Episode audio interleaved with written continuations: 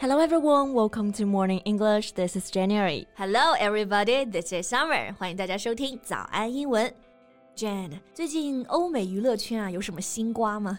嗯，Well, Kanye is all over the headlines right now about his love and hatred relationship with Kim Kardashian. It topped the trending list and even got more views than the Super Bowl. Wow, all over the headlines. 这里的 headline 指的就是新闻头条啊。 所以 Jane 刚刚告诉我啊，铺天盖地占据新闻头条的呢，又是 Kanye and Kim Kardashian，很熟悉吧？就是侃爷和金卡戴珊，他们俩的热度都超过超级碗了啊。But I remember they have divorced, right? Mm, but not officially. Kim filed for divorce last year, but they're not divorced officially. 卡戴珊呢是已经申请离婚了，但是呢还没有正式离。But the thing is, Kim has been dating a new boyfriend, and Kanye is somehow furious about that and made public statements about them being together on social media. 那看到卡戴珊交了新的男朋友呢，侃爷就不乐意了，在社交媒体上开始发疯了，贡献了很多新的瓜。所以这个瓜就是侃爷又发疯了，但他这个发疯，大家是不是都习以为常了？Because Kanye was diagnosed with bipolar disorder in 2016.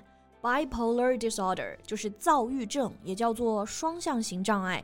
就侃爷在一六年的时候啊，被诊断出呢患有躁郁症，就给人感觉就是很不稳定的一种状态啊。Yeah. Anyway, let's talk about that in today's podcast. OK，欢迎大家点赞、订阅我们，并且打开小铃铛，这样就可以第一时间收到我们的更新提醒啦。另外，本节课的笔记也给大家准备好了，在视频简介或评论区即可领取哦。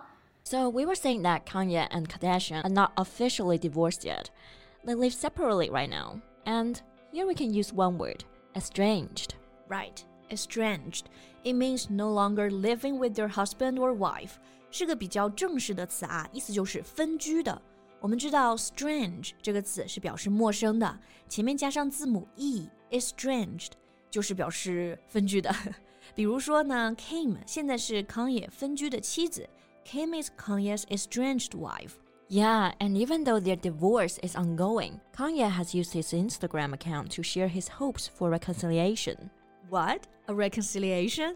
就是说侃爷是想和卡戴珊复合是吗？是的，侃爷发了很多条帖子啊，都在求复合。那这个复合和好就是这个单词 reconciliation，单词比较长，那大家呢要注意重音 reconciliation 是在 a 这个音的音节上。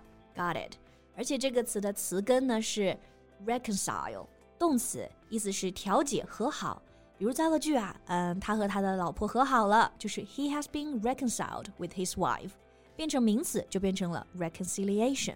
哎，Summer，那你知道侃爷和卡戴珊的 CP 名吗？Yeah, I know, Kim 爷。是的，这个 CP 名呢取的还确实挺好的。And Kanye posted images of Kardashian and their four children with a caption that read, "God, please bring our family back together." 所以呢，他就是在请求上帝让 Kim 也复合。 All right. And I know that on February 14th, which was a Valentine's Day, Kanye posted a picture showing a truck full of roses and the caption, My vision is crystal clear. 侃爷在情人节啊也发了一条帖子， 我觉得挺辣眼睛，而且很腻歪啊。照片里是一卡车满满的玫瑰，然后配文是 My vision is crystal clear。字面意思是我的视野啊，我看得非常的清晰。但这里的 crystal clear，它本来呢都是字母 C 开头的，但是它的配文里都把 C 改成了 K，也就是 Kim Kardashian 名字里面的 K。哎，听到这里是不是还觉得侃爷挺深情的？但实际上呢，并不是。While he was posting all of this to Kim, he was actually seeing another woman, Julia Fox, and they were quite high profile. 嗯，所以当侃爷发这些东西的同时，他其实还在和其他人约会，是吧？对，而且约会对象是 Julia Fox，还挺高调的。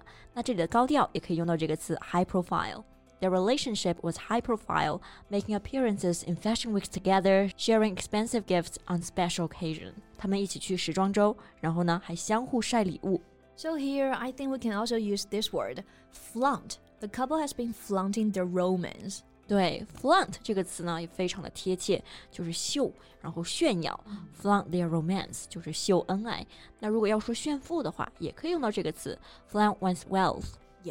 那像侃爷这么一发啊，两边两个女人都很尴尬了。That's for sure. And just after Valentine's Day, Julia and Kanye made announcement that they have decided to part ways after a six-week-long relationship. 这不，Julia 和 Kanye 在一起六个礼拜之后呢，就官宣分手了。嗯，六个礼拜啊。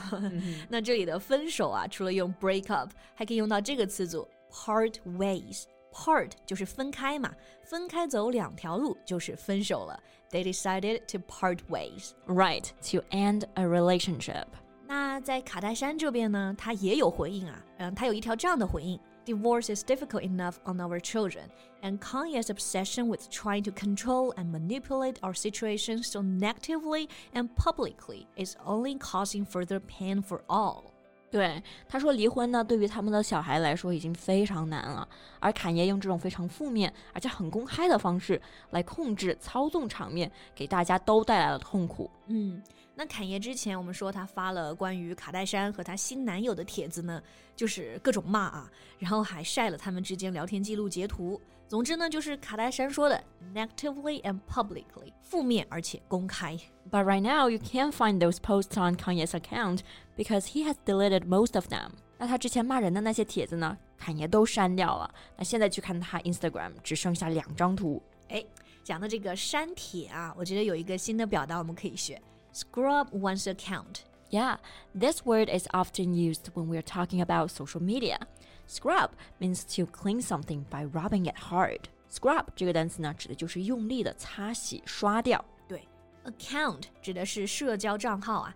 如果你非常用力的去擦、去洗自己的账号，其实就是说呢，彻底的清理、删掉之前的内容。 like before applying for a job, some people will scrub their account so that the employers won't see the pictures or things that they regret posting before. 是的，那在侃爷清理之后的账号里面呢，有一条是这么写的啊：Thank everybody for supporting me. I know sharing screenshots was jarring and came off as harassing Kim. I take accountability. I'm still learning in real time. I don't have all the answers. 嗯，他说他感谢那些支持他的人，也意识到呢，这种晒聊天记录是很烦人的，而且变成是在骚扰卡戴珊了。他承担这个责任，也表示一直在学习啊。